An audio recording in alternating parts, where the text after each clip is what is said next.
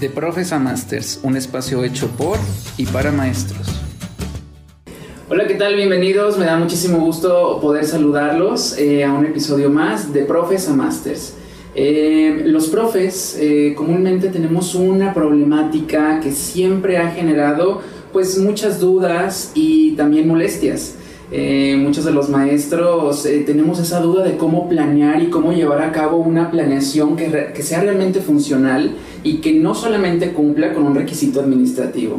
Para ello, el día de hoy cuento con la presencia de dos expertas en el tema. Ella es Bernie García y Marta Pérez, las cuales son licenciadas en psicología y también son parte del equipo de académico de enlace. Así que bienvenidas, muchísimas gracias por estar aquí. Gracias Adam por la invitación. ¿Cómo ven este tema de la planeación? ¿Ustedes consideran que realmente representa un reto para los docentes? Pues sí, efectivamente es un, es un reto, pero es un reto interesante y yo creo que es la médula de la labor docente, porque cuando una planeación eh, está bien realizada, el, efecto en automático es eh, eh, que cumples los objetivos del aprendizaje del alumno. Yo les voy a hablar de mi experiencia porque me gustaría que ustedes me dijeran. Yo por muchos años no conocía un método que realmente fuera eficaz para planear. Entonces, ¿qué es lo que hacía? En muchas ocasiones, y me apena decirlo, pero he improvisado. He improvisado dentro del aula y esto, pues no sé si sea lo correcto. Pues yo creo que más de alguna vez, ¿no? En algún momento de nuestra vida tenemos que improvisar algo, ¿no? Pero aquí lo padre del método ELI, que en un reto más vamos a profundizar de qué se trata, este, pues que tiene que estar plasmado en muchas estrategias, diversas estrategias en tu planeación, para que si algo, la tecnología no funciona, tú tengas un plan B, pero no por eso perder de objetivo, perder tu objetivo, ¿no? El cumplimiento de tu objetivo. Entonces, la planeación es, este, dice un autor, José Luis Guerra, que, José Luis Guerrero, perdón, que es como la piedra angular, ¿sí? Si tú como profesor no te sientas antes de tus clases a planear, a reflexionar, a crear, este, pues no vas a tener las herramientas para llegar a clase y realmente tener esas estrategias para llevar el conocimiento a tus alumnos. En una planeación, eh, pues conjugamos lo que es la teoría y la práctica. Y si no sabemos cómo bajar la teoría a través de la planeación a los niños, a los alumnos, ¿cómo vamos a lograr, pues ahora sí que es el rendimiento académico que queremos? ¿no? A ver, ahorita ya mencionaste que hay un método que me puede ayudar a, pues a planear de una manera mm, que, que, sea o que dé frutos, ¿no? Para los alumnos. ¿Método ELI? Método ELI, sí. Es un, un método de enseñanza-aprendizaje creado por el doctor Ramón Ferreiro.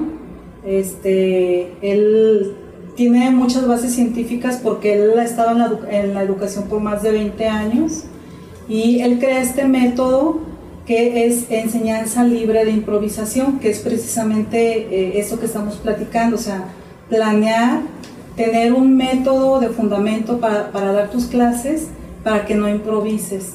Te puede, puede ser que en una planeación que tú ya tenías realizada, eh, puede ser que tenías un plan a seguir, pero de repente los tiempos no te dieron, sucedió algo durante la mañana de clases y entonces eh, tu mañana se mueve y tu planeación se mueve, pero con método ELI tú ya tienes un bagaje de herramientas para cada uno de los momentos que el método nos propone y entonces los utilizas.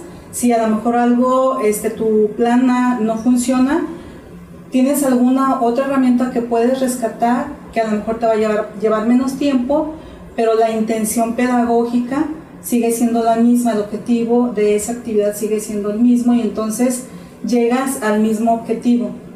No sé si me explico. Sí, sí, Marta. Eh, ¿qué, ¿qué, tiene este método de especial o por qué promover que los profes, pues dejemos de ser profes y nos convirtamos en máster, el máster eh, planeando a través del método Belli? ¿Qué tiene este método que, que lo vuelve completamente pues funcional para el docente? Bueno, este método propone siete momentos didácticos, ¿sí? Que se deben de estar plasmados en tu planeación. Eh, ¿Qué se busca con estos momentos? Activar este, los procesos neuropsicológicos en el alumno para que aprenda de una manera integral. ¿sí? ¿Cuáles son estos procesos neuropsicológicos? Pues activar en el alumno su memoria, que muchas veces no lo utilizamos como debería de ser, eh, el lenguaje, la percepción, la atención, em, el, pensamiento, ¿no? Entonces, busca que el alumno no solamente aprenda cognitivamente, sino también desarrolles en el alumno eh, sus habilidades sociales, eh, emocionales, em, y esa parte, pues ahora sí que potencializar eh, los talentos que tiene este chico, y no solamente la parte de su inteligencia. Entonces, es un método pues integral, ¿sí? Ve al alumno como una persona con, donde le vas a buscar desarrollar en todas sus, sus áreas. Mencionas que son siete pasos. Yo, en mi experiencia como docente frente a grupos, solamente conocía tres, que es el inicio, el desarrollo y el cierre de una clase. ¿no? Pero Método Eli trabaja también utilizando estos tres pasos o los convierte en algo más. Los convierte en algo más porque en realidad en la planeación con Método Eli tomas en cuenta también estos tres momentos de inicio, desarrollo y cierre pero los siete momentos que propone el método tú los vas combinando y tú vas, eh, no, los siete momentos no es que tengan que darse en una secuencia exacta o son siete momentos que tú puedes ir utilizando ya sea al inicio, en el desarrollo, en el cierre. Claro, hay algunos momentos que pueden ser como más adaptables al inicio o al cierre, como son este, un, momento de activación pues es como un poquito, lo, utilizas al inicio, pero lo puedes usar en el desarrollo. Entonces, sí toma en cuenta esos tres que tú ya conocías, pero los enriquece porque va, eh, se asegura de que estas funciones cognitivas eh, del alumno vaya, estén como en, en, función todo el, todo el tiempo. Entonces, haces una clase eh, con un objetivo muy intencionada y este, pones como a trabajar al alumno en todo momento y es una clase muy dinámica. A ver, yo ya estoy muy interesado con estos siete pasos. Me gustaría que nos mencionaran cuáles son, cuáles son estos siete. Bueno, primero que nada quiero decirte que seguramente muchos profes ya lo usan. El detalle es que el método Eli viene a decirnos que lo que tú estás haciendo está fundamentado científicamente. O sea, el método Eli no es inventado, está pues basado en el aprendizaje cooperativo que propone que un, el mejor maestro de un alumno es otro alumno. Entonces, el método ELI eh, hace, mm, propone estrategias donde el alumno trabaja con otro compañero y los dos crecen este, mutuamente, ¿no? Y también el maestro aprende de los alumnos, no solo aquí el maestro deja de ser el que obtiene todo el conocimiento y se convierte como en el mediador, ¿sí? y también otro se apoya también de la teoría socioconstructivista este, que propone que, que ahora sí que el alumno es el protagonista de su propio aprendizaje porque él lo construye, ¿no? Entonces, eh, creo que eso es muy importante para decirte que estos siete momentos pues están validados científicamente. Eh, los siete momentos, pues bueno, el momento A eh, que es como el momento de activación.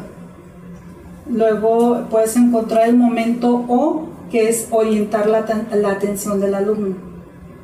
Luego este, puedes encontrar también el momento PI, que es procesamiento de información. Es uno de los momentos, bueno, ya yo creo que un poquito más adelante vamos a estar hablando de qué se trata exactamente cada uno. Ahorita nada más los mencionamos, pero ya podemos después mencionar qué es cada uno y qué estrategias puedes utilizar para cada momento y cómo puedes intencionarlo. Luego está el momento R, que es recapitulación, este, ver un poquito de todo lo que has revisado del tema en la clase. Luego está el momento E, que es la evaluación. El momento SCMT, que es este sentido, significado, transferencia. O sea, es el momento en el que el, el alumno le encuentra una utilidad al conocimiento que tú le estás dando. Y el momento I. Y el momento I, que es también de los más importantes, este, porque eh, es cuando precisamente todo el aprendizaje cooperativo se pone en juego, cuando con otro de sus compañeros o varios de sus compañeros, el alumno puede eh, compartir el conocimiento y a la vez enriquecerlo. sin duda siento que nos llevaríamos muchísimas sesiones hablando de, de este método, incluso podríamos desglosar un programa para cada uno de ellos. Sí, de hecho. ¿no? Entonces, eh, les agradezco muchísimo que, que, nos abran la posibilidad de poder planear bajo un método que engloba esto que decías, la parte integral del alumno, que garantice el aprendizaje, pero que también garantice el acompañamiento de nosotros los, los maestros.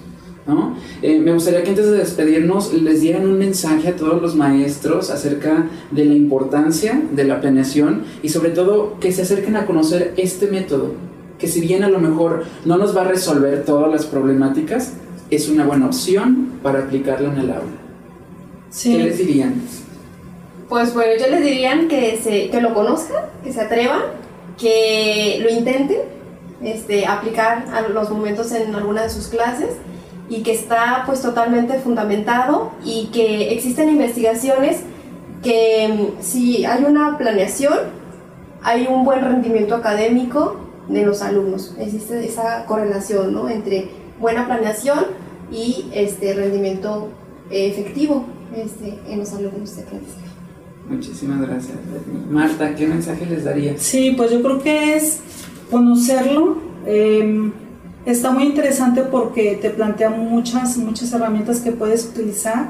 Y yo creo que es animarse, este, si no lo conocen todavía, eh, revisarlo un poquito y eh, conocerlo, ver que sí, efectivamente, como dice Bernie, hay todo un fundamento detrás y que lo prueben porque cuando ves que te funciona y que efectivamente tu clase se hace más dinámica y que cumples el objetivo, y que el alumno está motivado y desarrolla su inteligencia y desarrolla su creatividad, eh, pues creo que te puedes dar cuenta que efectivamente es un método que puedes utilizar y que te funciona y que pues puede ser este, parte de tu, pues de tu día a día.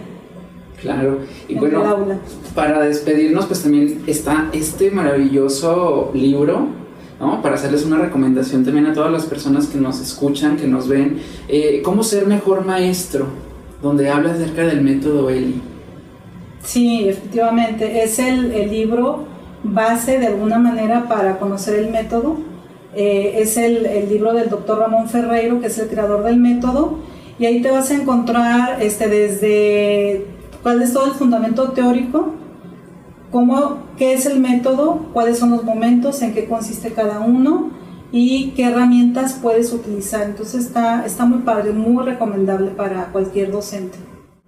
¿Sí? Así es. Y bueno, propone este, diversidad de estrategias para implementar en cada momento didáctico. Sin embargo, este, es lo padre que el maestro va desarrollando su creatividad y va inventando y va creando más estrategias que van enriqueciendo su labor docente. Entonces, la verdad súper recomendable. Yo me enamoré de, del método Eli porque pues yo no soy maestra de profesión, entonces cuando lo fui conociendo, este, ahorita me dedico pues a impartirlo porque estoy convencida de que funciona, ¿no? Y que vale la pena ponerlo a prueba.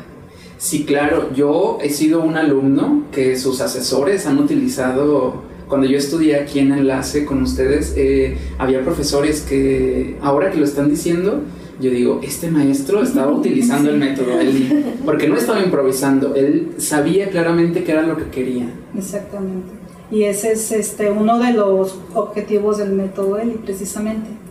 Claro, pues yo les agradezco muchísimo que hayan venido a compartirnos este novedoso método que sin duda, pues bueno, eh, va a traer muchísima de qué hablar entre los, los profes que ahora queremos irnos a esa parte, elevar el nivel y convertirnos en másters en, en nuestras prácticas educativas. Pues Bernie, Marta, muchísimas gracias por, por venir el día de hoy a compartirnos este método. Les agradezco mucho y tienen las puertas abiertas seguramente para venir a hablar de más temas. Claro que sí, con mucho gusto, muchas gracias. Pues muchísimas gracias, gracias por el favor de su compañía. No se pierdan los siguientes episodios en donde vamos a seguir hablando sobre el método ELI, donde vamos a continuar eh, practicando esta parte de la planeación y aprendiendo. Así que nos vemos en el siguiente episodio. Muchísimas gracias.